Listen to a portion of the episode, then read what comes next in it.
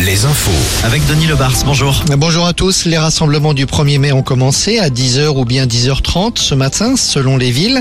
D'autres commencent à l'instant même, comme à Redon, à Poitiers, à Bressuire ou encore à Rennes. Rennes ou comme à Nantes, des renforts de police ont été annoncés.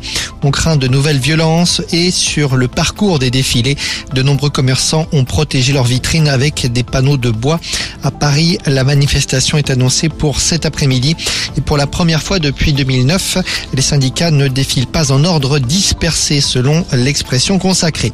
Les nouveautés du 1er mai, hausse du SMIC aujourd'hui, plus 2,2%, soit environ 30 euros de plus par mois. Les aides sociales augmentent, elles, d'1,6%. Et puis le prix du tabac entre 10 et 40% de hausse aujourd'hui. Selon les marques de cigarettes, la France figure parmi les pays d'Europe où le prix des cigarettes est le plus élevé.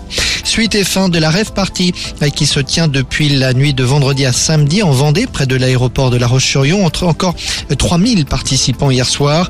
La protection civile indiquait hier soir avoir pris en charge une vingtaine de personnes. Cinq d'entre elles ont été hospitalisées pour divers motifs.